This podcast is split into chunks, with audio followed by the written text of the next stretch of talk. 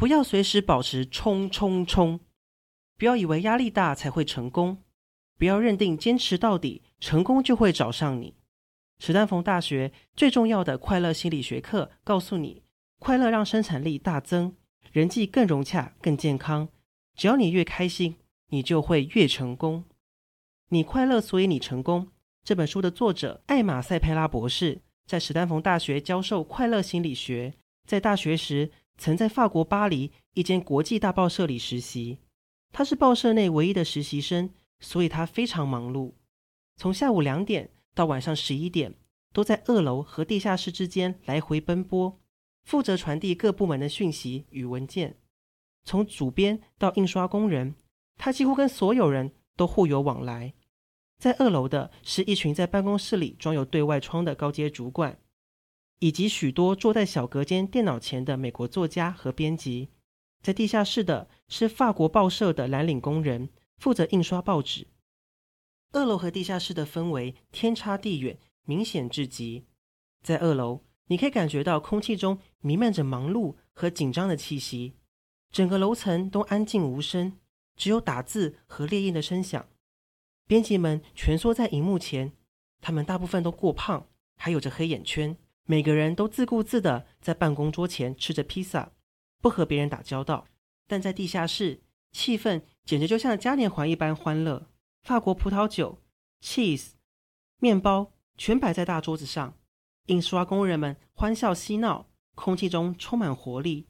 在二楼工作时，没有人跟这个实习生讲话，除非他们需要什么东西。但是每次作者到印刷间，就会收到欢声雷动的迎接。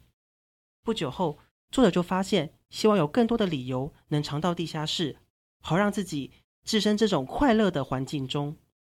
在报社工作时，来回于这两组人马之间，让作者思考到：这里有一群人，编辑、作家和印刷工人，他们熬夜工作到天亮，共同完成并发行一份报纸。虽然这两组人马，分别执行不同的任务，也来自不同的文化背景，但是他们的工作都必须在同样的期限内完成。任何一组人的一次失误，报纸就会无法在早晨按时发送。夜复一夜，尽管挑战当前，两组人马都顺利完成他们的工作。可是他们的精神状态正好相反：一组压力沉重、过劳，看起来不健康；另一组快乐、充满能量、生气勃勃。作者认为，我们大部分人都想要和法国的印刷工人一样，既想把工作做好，也想要乐在其中。每个人都想同时拥有成功和快乐，可是这两个目标在现今这个时代却前所未有的遥不可及。拜科技发展之赐，现代人的生活步调已经快速到令人招架不住。我们总是追赶着一个又一个的截止日期，查看行动装置上的最新电子邮件或简讯。更新社交媒体的状态，浏览最新的网站、部落格或新闻。在做这一切的同时，还要计划着晚餐的菜单，在车阵中穿梭，以及预先准备即将到来的电话会议。此外，案子需要在越来越短的期限内完成，因为上网随时能查到档案和资讯，便利度大为提升。所以，研究的资料必须有深度又精确。你的老板和同事期待他们的讯息和要求能够立即得到回应。消费者也需要更快获得更好的服务。为了应付生活与工作上的种种需求，你可能会在睡觉时把电话放在床边，而且一早起来和上床前第一件事情，经常就是检查自己的电子邮件。你也透过社交媒体平台，比如推特或脸书，和朋友的连结，回应来自各方的通知，可能是某个人传给你网红的影片，还有上传最新资讯和照片。以便和这个世界保持连结。同时，不管你花多长时间，费尽多少力气掌握他们最新的动态，电子邮件和讯息的收件夹依然爆量。你的日子是场没有终点的竞赛，在你精疲力竭之后才上床倒头大睡，一切只为了完成永无止境的待办事项清单。你的周末也没好到哪里去，他们可能排满了私人的琐事与杂物，比如洗衣。买菜，还有上班日多到做不完的，而带回家继续完成的工作，在既稀少且相隔甚久的假期中，排满压力沉重的旅行、走访亲戚的行程，甚至当你在度假时，都会发现难以拔掉工作圈的插头，所以你会坐在泳池边检查你的三 C 装置，以便能够掌握工作的第一手资讯。在上班日来临前，如果幸运的话，或许才有机会偷闲多睡个一两天。我们就像这样接受过度延伸是生活的一种方式。我们想要成为好员工，所以我们努力工作；我们想要成为好父母，所以设法花更多时间陪伴孩子；我们想要成为好配偶，所以我们煮饭、上健身房，在下班后安排家庭生活；我们想成为好朋友，所以参加社交生活。我们虽然已经心力交瘁，但是凡事都往自己身上揽。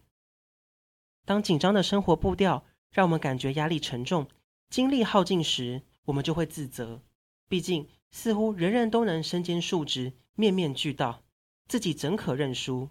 于是，我们相信自己只需要努力撑下去，继续拼搏，就能成功达阵。一切辛苦的工作和煎熬，不就是为了要快乐吗？因为大家不是说成功就会带来快乐吗？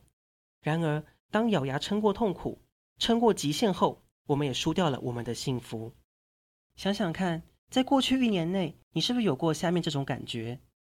一让压力无限上纲，并且受困其中，无法寻得解决之道；二、陷入一定要完成待办事项这种永无止境的进度追赶中；三、没时间做自己想做的事；四、无法和所爱的人共度；五、做自己喜欢做的事，而不是有生产力的事情时，会产生罪恶感；六、在生活中找不到意义或成就感。如果你有上述的任何一种情况，你应该要意识到，我们正在戕害使自己达到快乐与成功的能力。我们从小就被教导要保持领先，就代表我们得对落在自己身上的每件任务都照单全收，而且还要运用无比的专注和钢铁般的自律，并且牺牲快乐。于是，我们犹如苦行者，为了追求快乐，却陷入痛苦的深渊。许多人也成为成功但却不快乐的人。人们通常认为成功会使人快乐，但事实上这句话应该倒过来：